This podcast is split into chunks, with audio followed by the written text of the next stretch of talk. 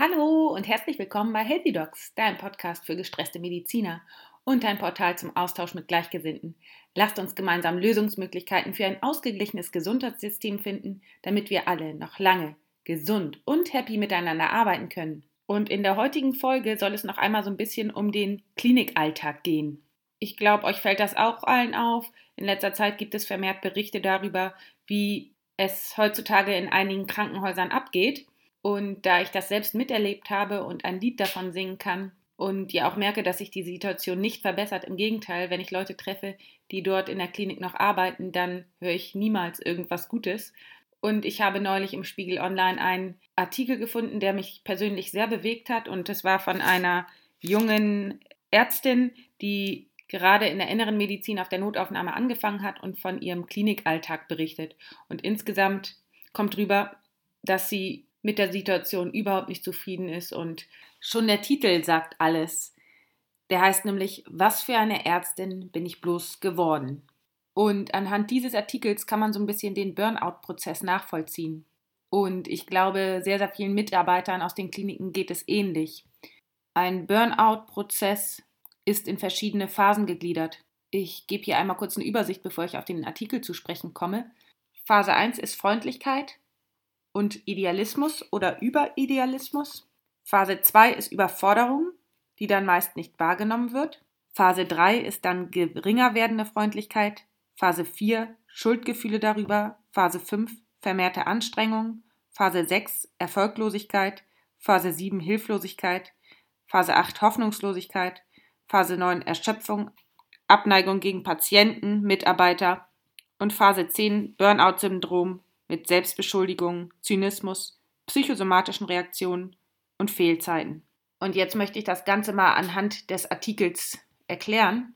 Übrigens ähm, spricht die Ärztin anonym, also sie möchte nicht erkannt werden. Und das ist ja auch schon mal ein erstes Zeichen, dass sie Schuldgefühle hat. Also es ist ihr peinlich. Ich glaube, vielen Ärzten ist es unangenehm, Schwäche zuzugeben. Ist meines Erachtens auch völlig okay. Ich freue mich einfach, dass sie sich getraut hat, diesen Artikel überhaupt rauszubringen. Also nun zum Burnout-Prozess. Als erstes haben wir die Freundlichkeit. Es ist die Rede von einer jungen, enthusiastischen, optimistischen Ärztin, die frisch vom Studium kommt und eine gute Internistin werden will. Weiter spricht sie, dass sie nach einem Jahr Klinikalltag schon völlig desillusioniert ist. Und das Ganze können wir jetzt mal so ein bisschen nachvollziehen anhand des Burnout-Prozesses.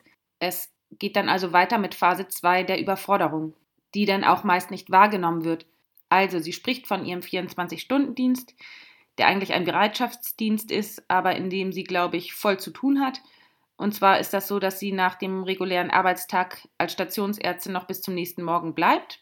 Und sie hat in dieser Zeit in der Notaufnahme sieben Patienten aufzunehmen und gleichzeitig ist sie zuständig für mehrere Normalstationen mit über 100 Patienten und das wohlgemerkt als Berufsanfängerin, kann, glaube ich, jeder verstehen, dass sie da überfordert ist. Und diese Überforderung wird vielleicht auch erst zu spät wahrgenommen, denn erstens gibt es ja niemanden, der dir helfen könnte, aufgrund des Personalmangels.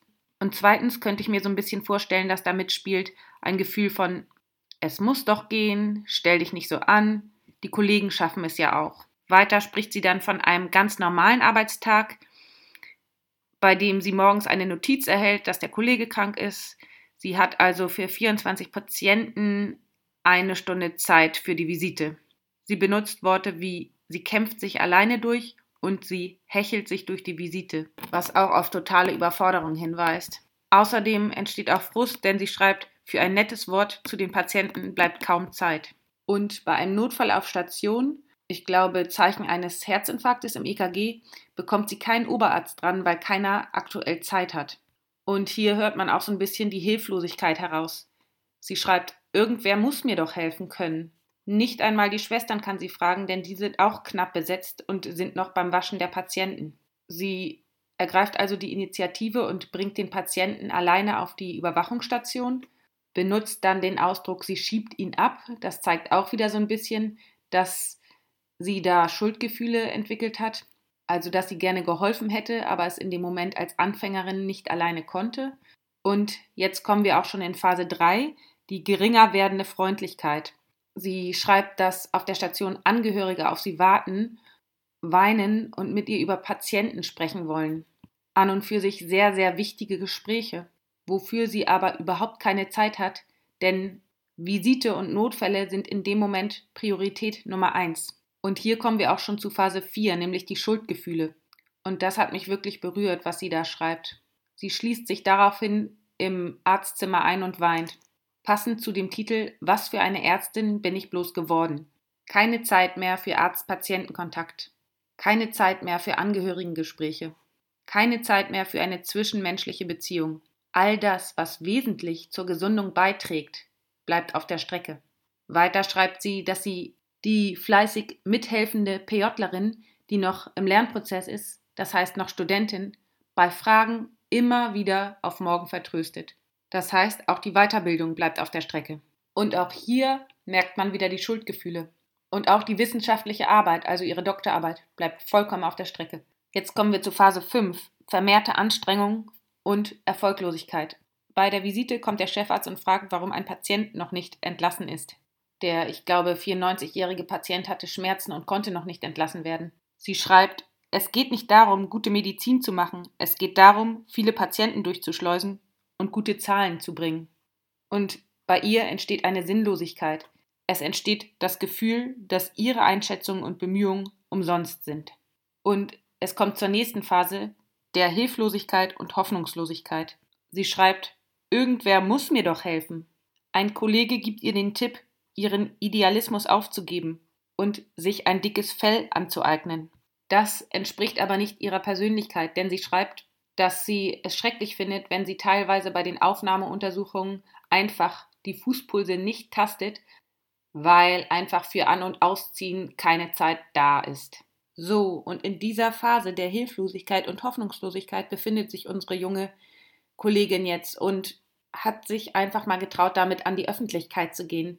Dafür danke ich ihr sehr. Das finde ich sehr, sehr mutig und sehr offen. Unsere junge Kollegin schreibt am Ende des Artikels, ist es das wert? Sie suche nach einem Kompromiss, bei dem sie ihre Ideale nicht aufgeben muss. Sie schreibt weiter, wir lieben unseren Beruf, wollen aber weder Gesundheit noch Privatleben opfern. Ja, und ich glaube, dieser Artikel spiegelt ganz gut die Situation, wie es heutzutage in einigen Kliniken abläuft. Das ist jetzt so ein bisschen außerhalb meines Konzeptes. In meinem Podcast soll eigentlich nicht gejammert werden, sondern Lösungsmöglichkeiten entstehen. Ich dachte aber, es wäre mal ganz interessant, auch für alle Außenstehenden, einen kleinen Einblick zu bekommen, wie es von ärztlicher Seite manchmal aussieht und wie Ärzte versuchen, mit dem ganzen Druck umzugehen.